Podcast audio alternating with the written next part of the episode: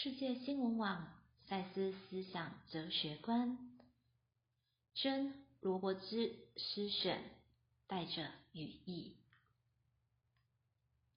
以带着语义之脑，我们俯冲盘旋于外在世界的蓝领内，弧形次元之鸟，其活动领域被天花板的骨。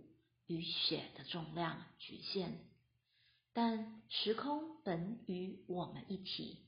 那无限的头骨，开场天空，全全伏于其内，一重又一重的迷你世界。